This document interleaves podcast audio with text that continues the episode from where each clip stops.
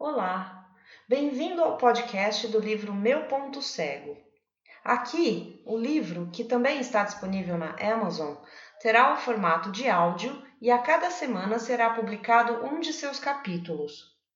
Meu Ponto Cego narra a história de Caterina, uma jovem fotógrafa que trabalha com modelos em seu estúdio e faz fotos de eventos. Na adolescência, foi com sua família para Portugal, onde sofreu por um ano assédio sexual na escola em que estudava. Por não ter superado o trauma, tem dificuldade de se relacionar afetivamente com homens e, por isso, faz terapia com frequência. Uma noite, após ter um pesadelo com os garotos que a assediavam na escola, decide ir ao Terraço Itália para espantar seus fantasmas, como gosta de dizer.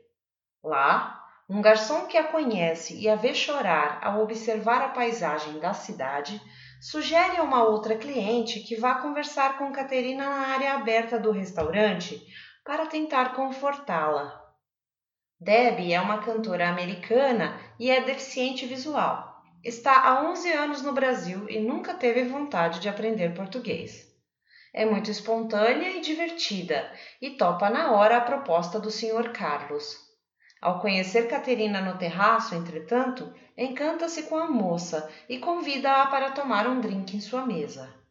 O que nenhuma das duas mulheres consegue imaginar é que o destino não as uniu nesse dia apenas para tomar uma bebida e espantar fantasmas em um lugar chique de São Paulo.